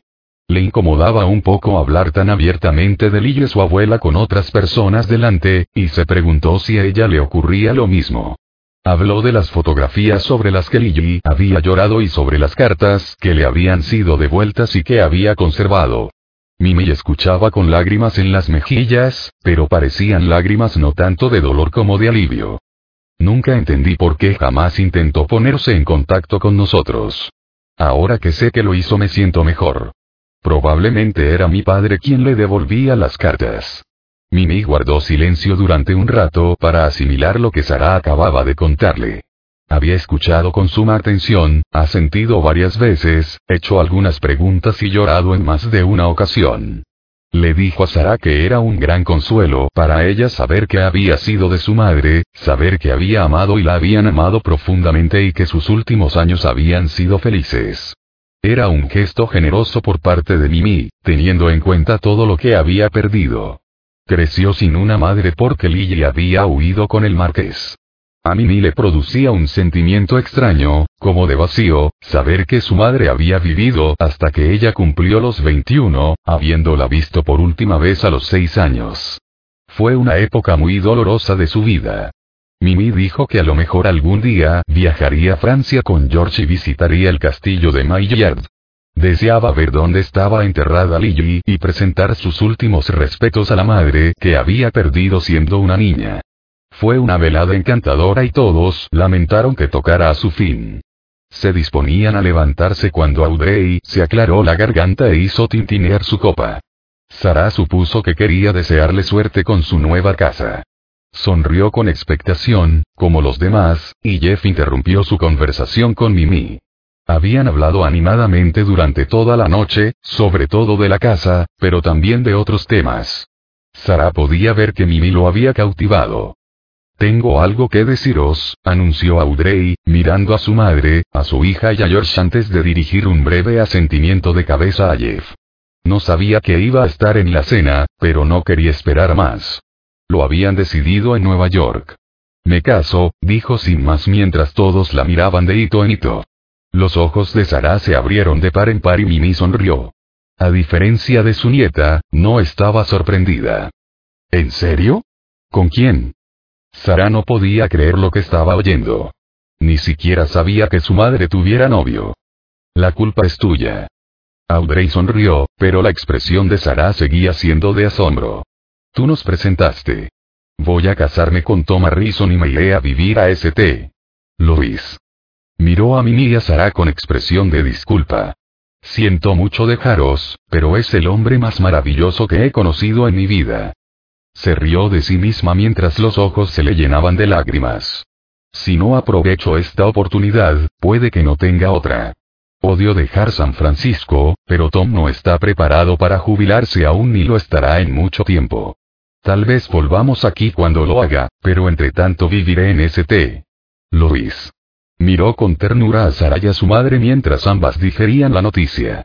Jeff se levantó y se acercó para darle un abrazo y felicitarla. Fue el primero en hacerlo.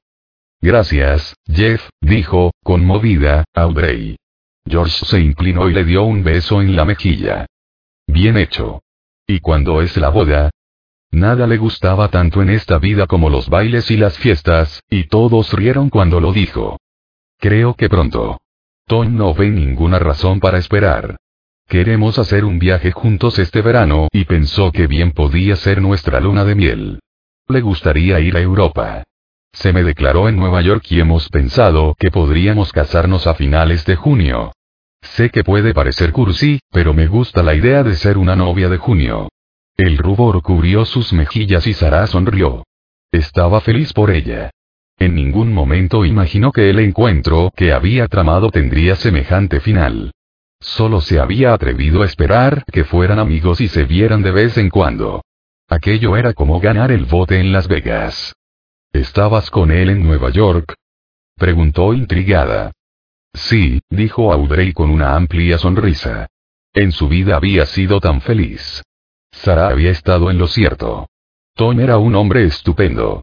De regreso de Nueva York había hecho escala en St. Louis para conocer a los hijos de Tom. La recibieron con los brazos abiertos y pasó un tiempo con Debbie y sus enfermeras. Le leyó cuentos que solía leerle a Sara cuando era niña mientras Tom las contemplaba desde la puerta con lágrimas en los ojos. Audrey estaba dispuesta a echarle una mano con las enfermeras y con los cuidados de Debbie, como había hecho su difunta esposa. Quería hacer todo lo que estuviera en su mano para ayudarle. Miró en torno a la mesa con los ojos vidriosos. Me siento muy culpable por abandonaros. Se volvió hacia Sara y su madre. Pero no puedo dejar escapar esta oportunidad. Tom me hace tan feliz. Sara se levantó para abrazarla y Mimi se puso en la cola. Las tres mujeres estaban llorando de alegría mientras Jeff sonreía a George. Le violentaba un poco participar de un momento tan íntimo, pero los dos hombres parecían emocionados. ¡Qué gran noche! exclamó George.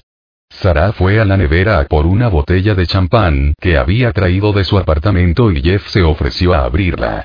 Brindaron por la novia y por Tom, y de repente Sara cayó en la cuenta de que tenían una boda que organizar. ¿Dónde tenéis pensado casaros, mamá? Caray, no tengo ni idea, dijo Audrey, dejando la copa sobre la mesa. Todavía no lo hemos hablado. Será en San Francisco, eso seguro. Vendrán todos los hijos de Tom, con excepción de Debbie.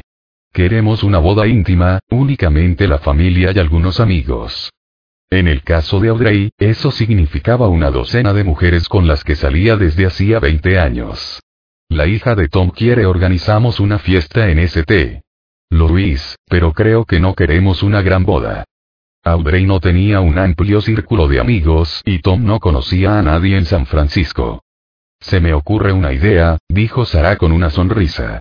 Para entonces mi casa ya estará pintada. Aún faltaban casi dos meses para la boda. ¿Por qué no os casáis aquí? Podrías ayudarme a organizarlo todo. Alquilaríamos mobiliario y puede que algunas plantas. Podríamos celebrar la ceremonia en el salón y servir las copas en el jardín sería maravilloso, y es una casa de la familia. ¿Qué me dices? Audrey la miró y su rostro se iluminó. Me encantaría. Tom no es muy religioso y creo que estaría más cómodo aquí que en una iglesia. Se lo preguntaré, pero la idea me parece fantástica. ¿Qué opinas tú, mamá? Se volvió hacia Mimi, que le estaba sonriendo con cariño.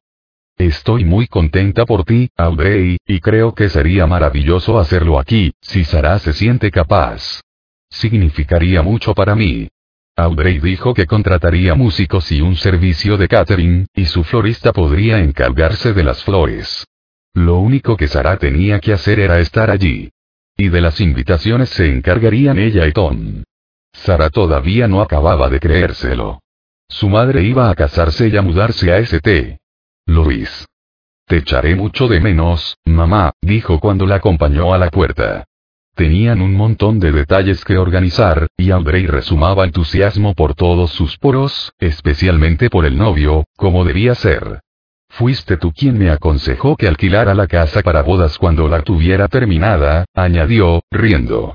Nunca pensé que tu boda sería la primera. Ni yo. Audrey rodeó a su hija con un brazo. Puedo servirte de conejillo de indias. Espero que uno de estos días la boda que celebremos en esta casa sea la tuya. Lo decía de corazón. Por cierto, me gusta tu arquitecto, es encantador. Es una pena que tenga novia. ¿Van realmente en serio? Audrey siempre estaba haciendo de Celestina, pero esta vez Sara se le había adelantado y por partida doble. No obstante, aún no estaba preparada para decirle que salía con Jeff. Quería esperar un tiempo, disfrutar en privado del proceso de descubrirse mutuamente. Vivieron juntos 14 años, dijo Sara en tiempo pasado, pero Audrey estaba demasiado emocionada con todo lo demás para reparar en ese detalle. Es una pena y creo que dijiste que tienen una casa y un negocio juntos. En fin, también está Fred, el hijo de Tom. Es adorable y acaba de divorciarse. Ya tiene un millón de pretendientes. Le conocerás en la boda. Me parece que no tengo ganas de hacer cola, mamá. Además, geográficamente no me conviene. Soy socia de un bufete de abogados en San Francisco. Bueno, ya encontraremos a alguien, la tranquilizó Audrey, pero Sara no estaba intranquila. Ahora se sentía a gusto sola, y aunque todavía fuera un secreto, estaba saliendo con Jeff. No estaba desesperada por encontrar un hombre. Y en su opinión, ya lo tenía. Un gran hombre. Te llamaré pronto, mamá. Me alegro mucho por ti y por Tom, dijo Sara, despidiéndose con un beso. Mimi y George se marcharon unos minutos después. Hacían una pareja adorable. Sara le dijo a Mimi que esperaba que la siguiente boda fuera la suya. Mimi le respondió con una risita ahogada que no dijera bobadas y George dejó escapar una carcajada. Estaban bien así, asistiendo a sus bailes y fiestas, jugando al golf y divirtiéndose en Palm Springs. Tenían todo lo que deseaban sin estar casados. Tom, en cambio, sería estupendo para Audrey, que todavía era lo bastante joven para desear un marido. Mimi dijo que era feliz tal y como estaba. Cuando todos se hubieron marchado reinó una extraña calma. Sara regresó a la cocina pensando en lo raro que se le hacía que su madre se fuera a vivir a otra ciudad. Ya la echaba de menos. En los últimos meses su relación había mejorado tanto que para ella iba a suponer una gran pérdida. Se sentía como una niña abandonada. No se atrevía a expresar ese sentimiento con palabras, porque la hacía sentirse ridícula, pero era lo que sentía. Vaya nochecita, dijo cuando entró en la cocina. Jeff estaba llenando el lavavajillas. No me lo esperaba en absoluto, añadió, acercándose para ayudarle, pero me alegro mucho por mi madre. ¿Te parece bien? Jeff la miró directamente a los ojos. La conocía mejor de lo que Sara creía, y se preocupaba por ella. Es un buen hombre. Le gustaba su familia, y de repente sintió que deseaba proteger a Audrey, aunque apenas la conociera. Tom. Es maravilloso. Yo misma los presentí.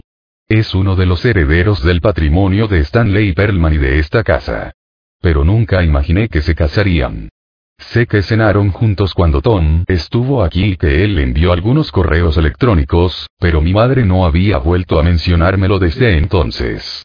Creo que será muy feliz con él, y exceptuando sus comentarios mordaces, mi madre es una gran mujer. La respetaba y la quería, aunque le hubiera hecho sufrir en el pasado. Pero esa época ya era historia. Y ahora que estaban más unidas que nunca, se marchaba. La echaré de menos. Me siento como si acabaran de dejarme en el campamento. Jeff sonrió y dejó de llenar el lavavajillas el tiempo suficiente para darle un beso en los labios. Estarás bien. Podrás ir a verla siempre que quieras y estoy seguro de que Audrey vendrá a veros a menudo. También ella os echará de menos a ti y a Mimi. Y ahora que lo recuerdo, tengo algo que confesarte. ¿Qué? Jeff sabía tranquilizarla, y a Sara le encantaba ese aspecto de él. Era un hombre estable y reconfortante. Nunca daba la impresión de estar a punto de echar a correr. Era la clase de hombre que se comprometía y permanecía, como había hecho con Marie Louise hasta que ésta se marchó.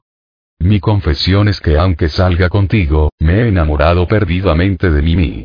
Quiero que huyamos y nos casemos, y si es necesario estoy dispuesto a enfrentarme a George.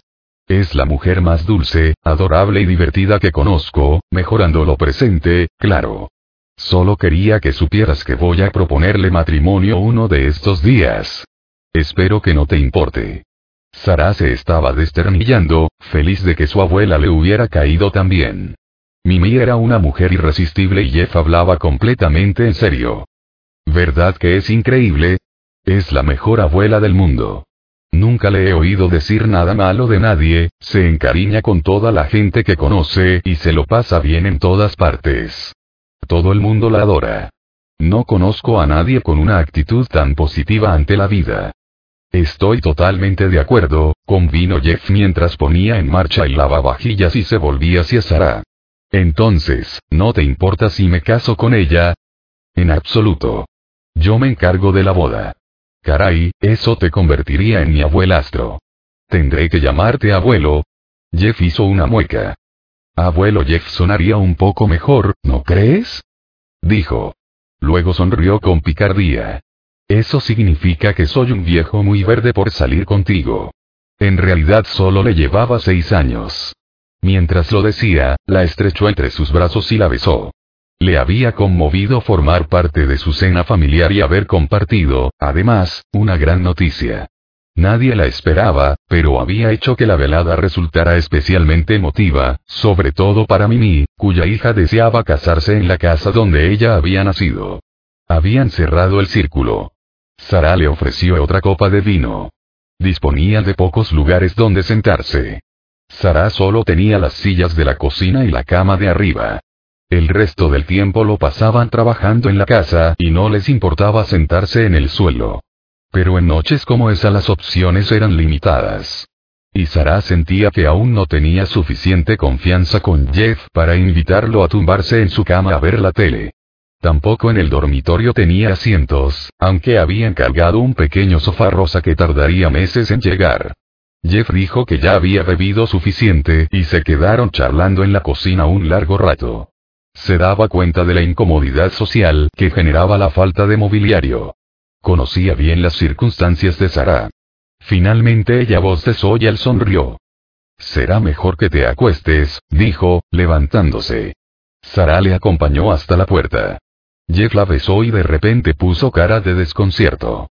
¿Qué día es hoy? No lo sé, farfulló Sara mientras él la besaba de nuevo. Estaba calculando algo, pero Sara ignoraba qué. Le gustaban las tonterías que hacía a veces, le hacían sentirse joven. Bueno, si la comida fue nuestra primera cita oficial, ¿fue eso lo que acordamos? Dijo, besándola una vez más.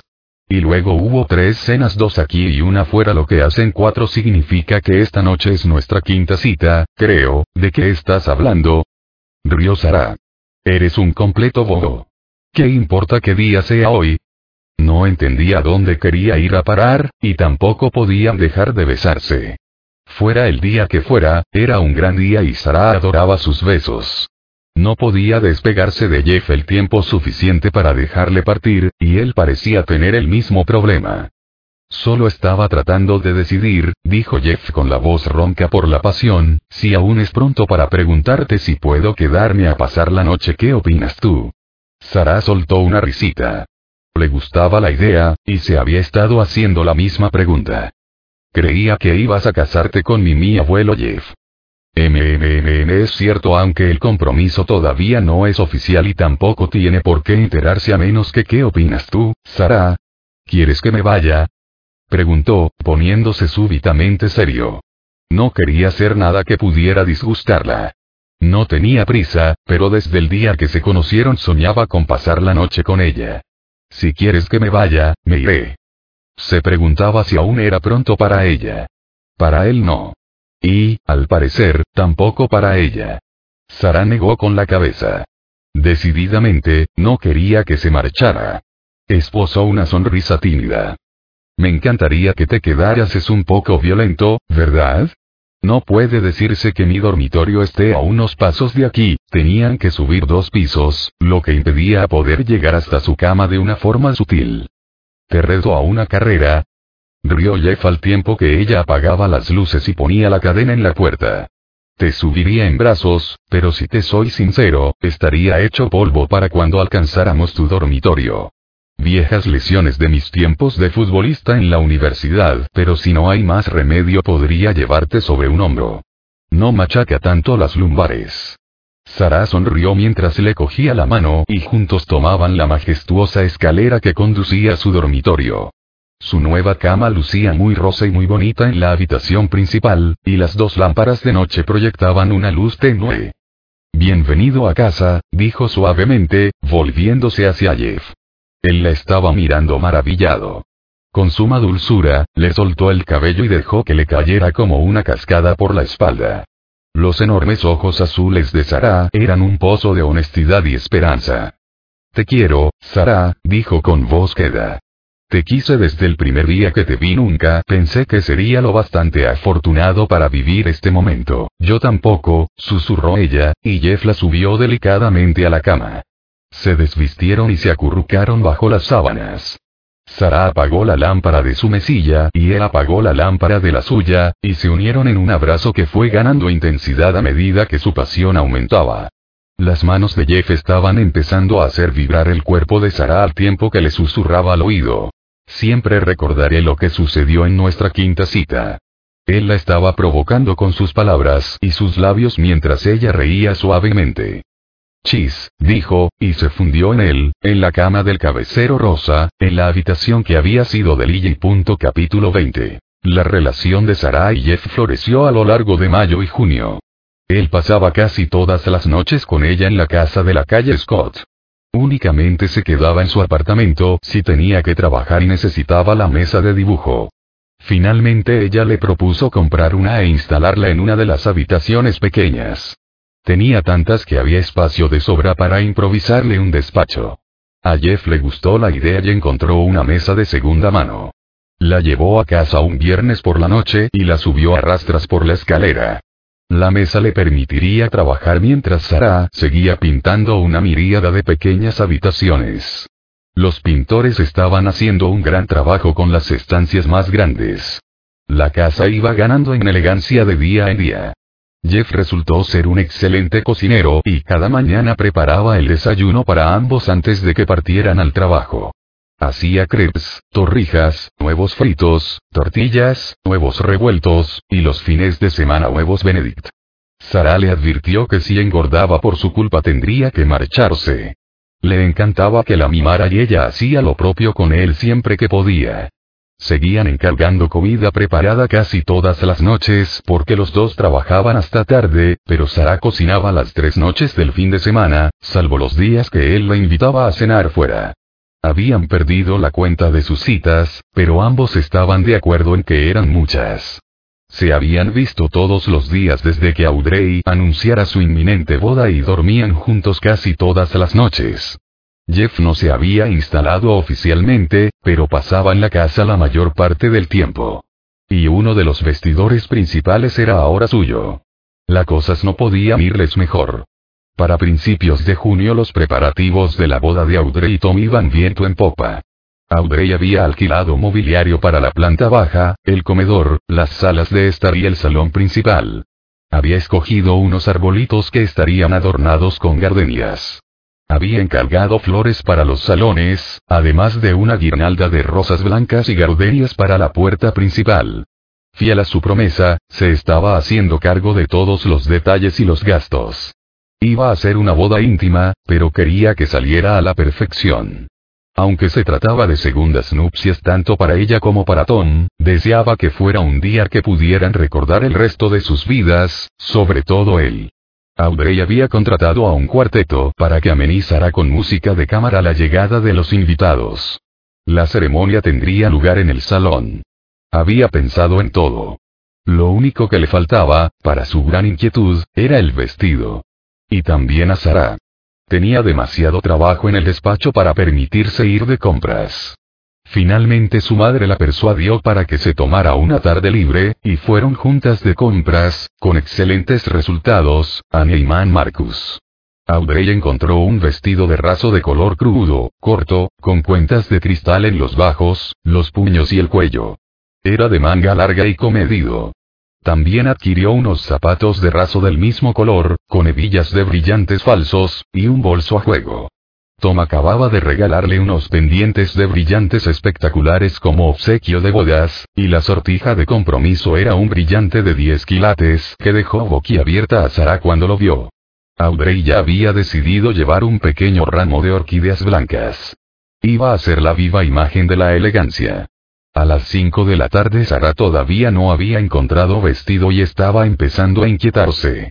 Su madre insistía en que no podía ponerse el viejo vestido negro que había llevado los dos últimos años para la fiesta de Navidad del bufete. Como dama de honor tenía que estrenar, y finalmente reparó en un precioso vestido de Valentino de color azul intenso, como los ojos de Sara. Era de raso, sin tirantes, con una chaquetilla juego que Sara podría quitarse después de la ceremonia. Su madre le aconsejó que lo luciera con unas sandalias plateadas de tacón alto. Audrey quería que llevara un ramo de orquídeas blancas más pequeño, y había encargado otro para Mimi para que no se sintiera excluida. Tenía flores de ojal para Tom y sus hijos, y un prendido de gardenias para su hija. Y había contratado a un fotógrafo para que hiciera fotos y lo grabara todo en vídeo. Pese a tratarse de una boda íntima, no se le había escapado ni un detalle. Y Sara se alegraba de haber encontrado un vestido de su gusto. No quería lucir algo que sabía que no volvería a ponerse. El color del vestido iba muy bien con sus ojos, su piel y su pelo. Era sensual porque le marcaba la figura, pero también discreto gracias a la chaquetilla, y tenía un gran escote en la espalda, algo que, en opinión de Audrey, la favorecía mucho. Por cierto, ¿qué hay entre tú y Jeff? Preguntó con naturalidad cuando salieron de Neymans. Cada vez que paso por tu casa para dejar algo por la noche o el fin de semana, me lo encuentro allí. No puede ser solo por trabajo. ¿Qué opina su novia de que dedique tanto tiempo a tus reformas? Nada, respondió enigmáticamente Sara, haciendo malabarismos con las bolsas mientras se dirigían al aparcamiento de la Plaza Unión, donde habían dejado sus respectivos coches. ¿Cómo que nada? Por muy bien que le cayera Jeff, Audrey no quería que su hija se metiera en otra relación de la que pudiera salir malherida. Han roto, dijo lacónicamente Sara. Todavía quería llevar el asunto en secreto pese a sentirse más unida a su madre esos días, sobre todo con la inminente boda. Consciente de que iba a mudarse pronto, intentaba pasar más tiempo con ella, y por primera vez en muchos años, lo estaba disfrutando. Qué interesante. ¿Han roto por tu causa? Audrey lo consideraba una buena señal. No. Fue antes de nosotros. De nosotros. La mujer enarcó una ceja. ¿Acaso Jeff y tú sois ahora un nosotros? Había empezado a sospecharlo, pero no podía poner la mano en el fuego. Y Sara no había dicho nada al respecto. Jeff, sencillamente, estaba allí, siempre atento y cortés, cada vez que se dejaba caer por casa de su hija. Puede. No hablamos de eso. Era cierto. Disfrutaban el uno del otro sin poner etiquetas a su relación. Ambos acababan de salir de una relación que no había funcionado. Ambos querían actuar con prudencia, pero eran felices juntos. Más felices de lo que ninguno lo había sido con su anterior pareja. ¿Y por qué no? No necesitamos saberlo. ¿Y por qué no? insistió Andrei. Sara, tienes 39 años. No te quedan tantos como para malgastarlos con relaciones que no van a ninguna parte. Aunque no lo dijo, ambas sabían que Phil había sido un callejón sin salida. No quiero ir a ninguna parte, mamá. Me gusta donde estoy. Y también a Jeff. No tenemos planeado casarnos. Siempre decía eso, pero Audrey estaba convencida de que si su hija encontraba al hombre adecuado, cambiaría de opinión. Quizá esta vez lo había encontrado. Jeff parecía un hombre agradable, competente, inteligente, estable y próspero. ¿Qué más podía pedir? Sara la preocupaba a veces. La veía demasiado independiente. ¿Qué tienes en contra del matrimonio? Le preguntó mientras llegaban a los coches y cada una buscaba sus llaves en el bolso. Sara titubeó un instante y finalmente decidió sincerarse con su madre. Tú y papá. No quiero tener una relación como la vuestra. No podría. Todavía sufría pesadillas. Audrey la miró con inquietud y bajó la voz. ¿Es que Jeff bebe? Sara se echó a reír y negó con la cabeza. No, mamá, no bebe. O por lo menos no más de lo conveniente. Probablemente yo beba más que él, lo cual tampoco es mucho. El matrimonio me parece demasiado complicado, eso es todo. Solo oyes hablar de parejas que se odian, se divorcian, pagan pensiones y se odian todavía más. ¿Quién necesita eso? Yo desde luego no. Estoy mejor así. En cuanto te casas lo estropeas todo. Entonces recordó que ese mismo día habían comprado el vestido que su madre iba a llevar en su próxima boda. Lo siento, mamá. Tom es un hombre maravilloso, y Jeff también, pero el matrimonio no es para mí. Y tampoco creo que a Jeff le entusiasme la idea. Vivió con su pareja 14 años sin casarse. Puede que ella fuera como tú. Hoy día las mujeres jóvenes sois criaturas extrañas. Ninguna quiere casarse. Solo los viejos queremos hacerlo. Tú no eres vieja, mamá, y estás preciosa con ese vestido. Ton se caerá de espaldas cuando te vea. No lo sé, quizás sea una cobarde. Audrey la miró con lágrimas en los ojos. Lamento mucho lo que tu padre y yo te hemos hecho. La mayoría de los matrimonios no son como el nuestro. Con un marido alcohólico que la dejó viuda a los 39 años, la edad de Sara en esos momentos. No, pero los hay, y no quiero correr ese riesgo. Yo tampoco quería, pero mírame ahora. Estoy deseándolo. Audrey estaba feliz y Sara se alegraba por ella. Quizá lo haga cuando tenga tu edad, mamá. Por el momento no hay prisa. Audrey lo sentía por Sara, y más le apenaba la posibilidad de que nunca tuviera hijos. Siempre había dicho que no quería ser madre, e incluso ahora, con el reloj biológico haciéndole señas, probablemente seguía pensando lo mismo. Ni hijos ni marido. Lo único que había deseado con verdadera pasión en esta vida era su casa. Y el trabajo, aunque Audrey sospechaba que su hija estaba enamorada de Jeff pero se negaba a reconocérselo. Y Sara, por mucho que le dijera a su madre, sabía que quería a Jeff. Por eso la asustaba tanto la idea de comprometerse. No estaba preparada, y quizá nunca lo estuviera. Por el momento estaban bien así. Jeff no la presionaba. Solo Audrey lo hacía. Quería que todo el mundo fuera feliz, y ahora que se acercaba su gran momento, pensaba que todo el mundo debería ser como ella. ¿Por qué no te preocupas por mí y George? Bromeó Sara. Ellos no necesitan casarse a su edad, repuso Audrey con una sonrisa, aunque hacían muy buena pareja y últimamente eran inseparables. Quizá ellos lo vean de otro modo. Creo que en la boda deberías lanzarle el ramo a Mimi. Si me lo lanzas a mí, te lo devolveré. Mensaje recibido, dijo Audrey con un suspiro. Sara sabía muy bien lo que quería y lo que no. Era una mujer muy testaruda. Subieron a sus respectivos coches contentas de haber encontrado un vestido para la boda. Cuando Sara llegó a casa, Jeff estaba hablando con los pintores. Casi habían terminado el trabajo. Llevaban, por el momento, seis meses de reformas y todo estaba quedando de maravilla. Aún había detalles que rematar, y los habría durante mucho tiempo, pero la casa estaba preciosa y gracias a Jeff todo se había hecho por debajo del presupuesto previsto. Sara incluso había terminado la librería, que ahora se hallaba en el estudio llena de libros de derecho, pero con espacio para más. Todo en la casa era perfecto.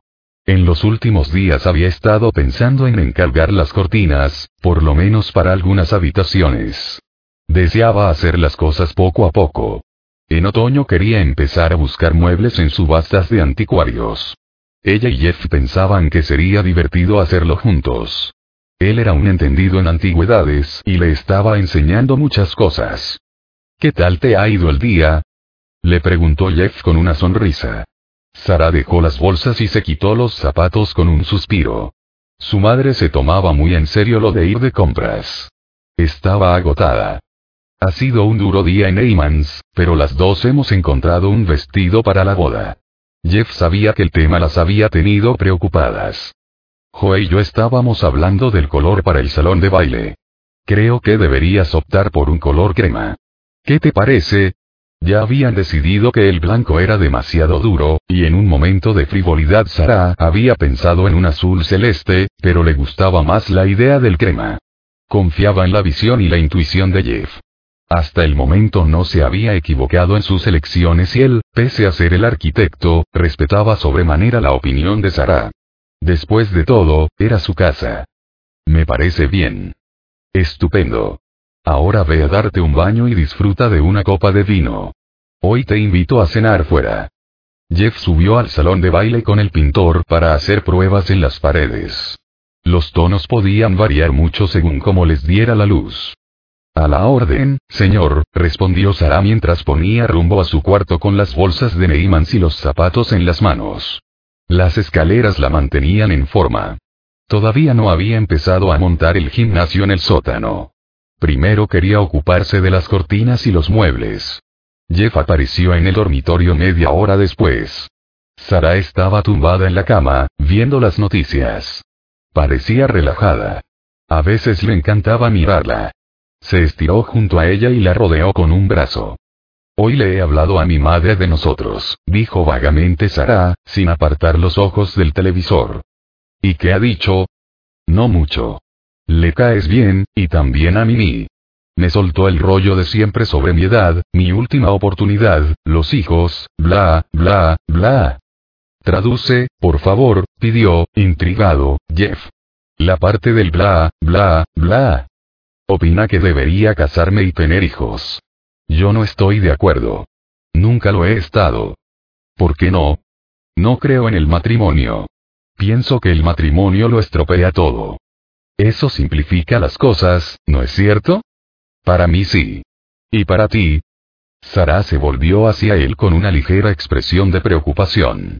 Nunca habían ahondado en el tema. Como Jeff no se había casado con Marie Louise, siempre había dado por sentado que opinaba como ella. No lo sé, supongo que sí, si no hay otra opción. No me importaría tener un hijo algún día, o dos. Y para el niño probablemente sería mejor que sus padres estuvieran casados, pero si tú lo tienes tan claro, no es algo esencial. Yo no quiero tener hijos, repuso Sara con firmeza. Parecía asustada. ¿Por qué no? Me da miedo. Tener hijos te cambia demasiado la vida. Ya nunca veo a mis amigas. Están todas demasiado ocupadas cambiando pañales y haciendo de chofer. Menudo rollo. Hay a quien le gusta, repuso él con cautela. Sara lo miró directamente a los ojos. ¿En serio, te imaginas a alguno de nosotros con hijos? No creo que estemos hechos de esa pasta. Yo, por lo menos, no. Me gusta mi trabajo. Me gusta lo que hago. Me gusta tumbarme y ver la tele antes de que me saques a cenar sin que tengamos que llamar a un canguro. Te quiero, adoro mi casa. ¿Por qué complicar las cosas?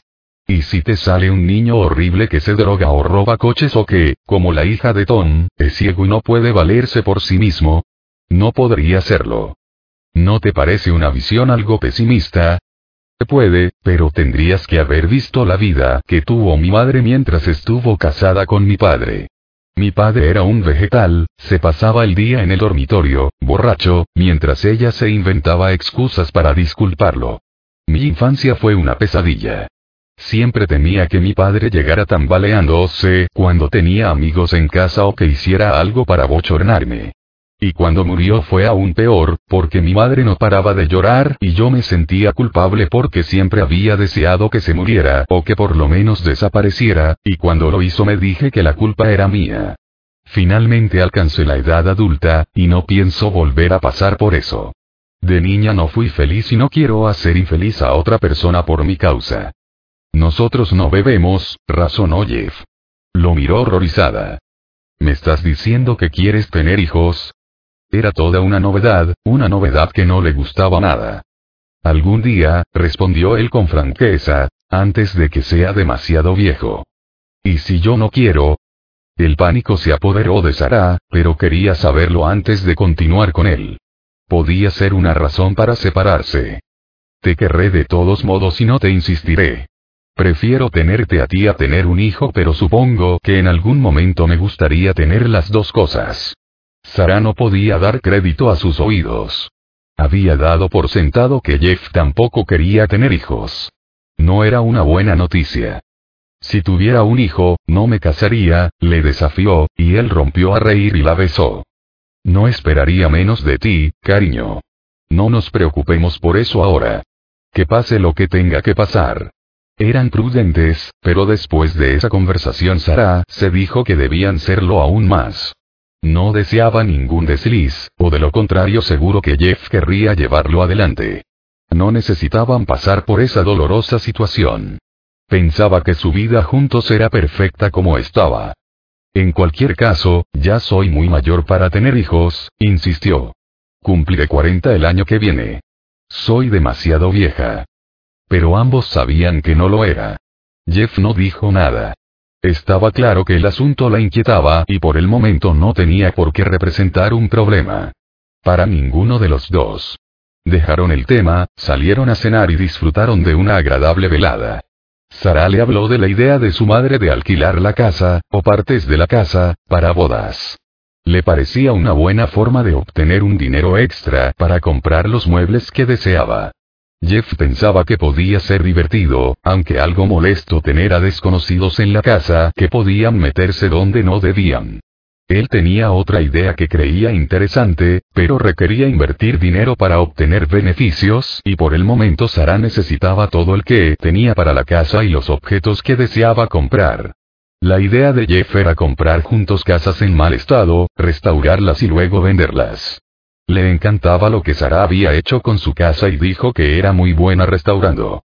A ella le gustó la idea, pero le preocupaba a cuánto podía ascender la inversión. Era una idea para un futuro a largo plazo, si lo había. Como lo del matrimonio y los hijos. Se diría que esa noche no podían hablar de otra cosa que no fuera hacer planes para el futuro. Así y todo, le gustaba la idea de restaurar casas. Sabía que le daría mucha pena terminar la casa de la calle Scott. Había disfrutado y seguía disfrutando de cada minuto que le dedicaba. Esa noche Jeff se quedó con ella, y también el fin de semana. Apenas iba ya a su apartamento, salvo para recoger libros y ropa. Solo había pasado en él unos días desde que lo alquilara. Y en la cena explicó que acababan de hacerle una oferta firme por la casa de Potrero Hill.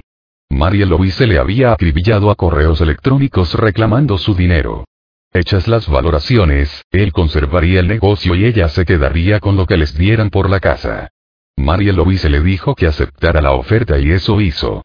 Le había comprado su parte del apartamento en París para habitarlo y montar allí su estudio. Sus 14 años juntos se habían esfumado con una facilidad sorprendente, lo que solo hacía reafirmar la postura de Sara. Era más fácil no casarse, sobre todo si las cosas no iban bien. Pensaba que Marie Louise era afortunada. Jeff era un gran hombre. Había hecho todas las gestiones, no le había estafado ni un céntimo y estaba siendo sumamente generoso. Era un ángel en todos los sentidos. Sara estaba impresionada. Esta vez los dioses la habían sonreído. Y por el momento, solo le interesaba vivir el presente.